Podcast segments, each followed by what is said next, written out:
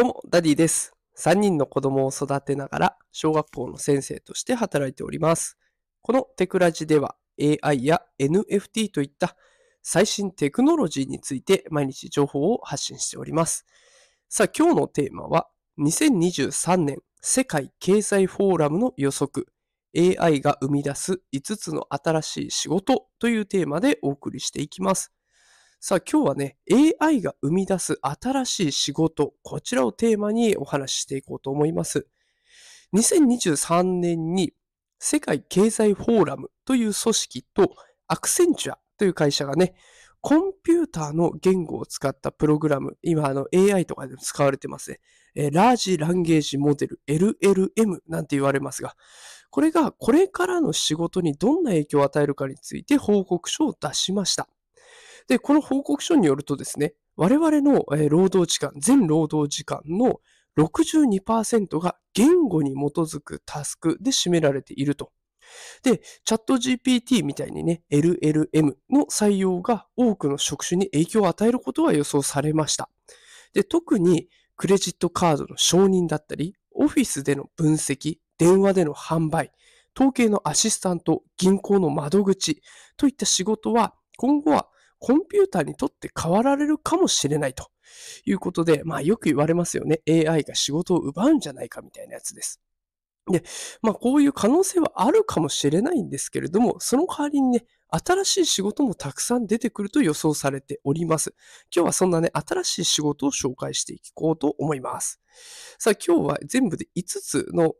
新しい仕事を紹介していきます。1つ目、AI モデル開発者やプロンプトエンジニアです。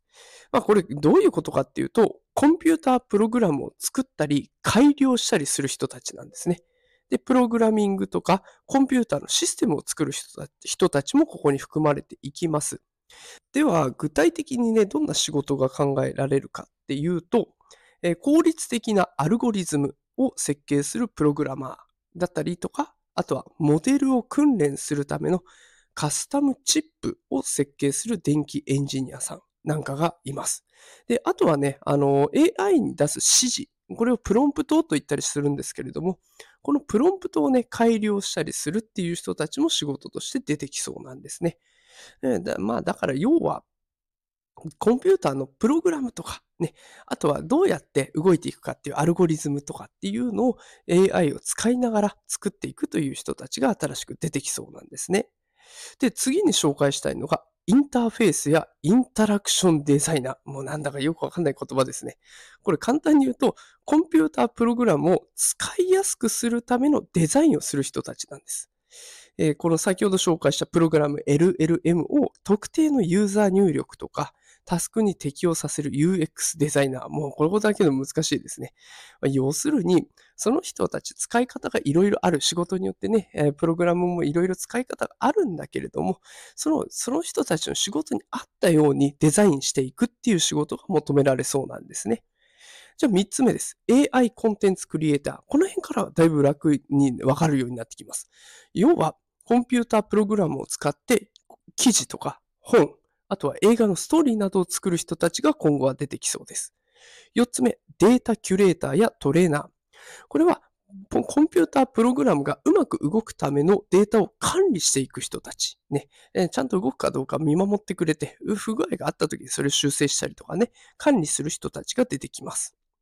で、最後は倫理やガバナンスの専門家。これはコンピュータープログラムが正しく安全に動いていくかどうかを管理していく人たちです。まあだから要はこう道徳的なもの、ね、著作権の侵害だとか、人を攻撃するような暴力的なコンテンツを作ってないかとかね、そういったところをちゃんと見ていく人が必要だよと。ね、こういう仕事もしっかりとできてくるんじゃないかなというところです。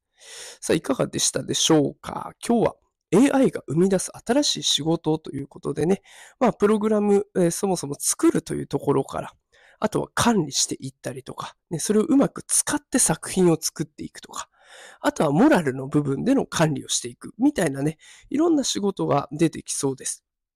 で、えこういった仕事、新しい仕事は人間とコンピューターが一緒に働く新しい形を示していますので、まあ、これからのね、仕事のやり方とか、仕事内容を変えていくんじゃないかっていうふうに言われています。まあ、確かにね、今まで AI がなかった時代と、これからの AI が絶対に存在する、共存していかないといけない時代で、仕事内容が同じなわけはないんですよね。必ず変わってくるので、まあ、きっとこれお子さんが大人になった時は、これが当たり前になってくる。新しい仕事がどんどん生まれてくると思います。で、そんな時に AI 全然触ってないよって大人になるのか、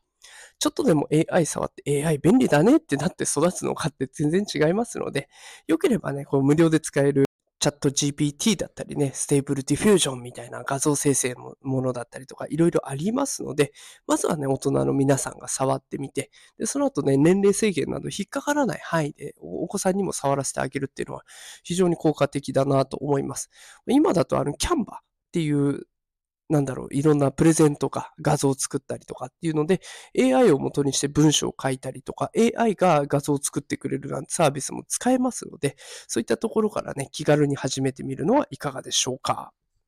さあ、ということで、えー、今日も最後までお付き合いいただきありがとうございました。毎朝5時から AI、NFT の最新情報をお届けしておりますので、よければまた聞きに来てください。さあ、それでは今日も最後まで聞いてくださってありがとうございました。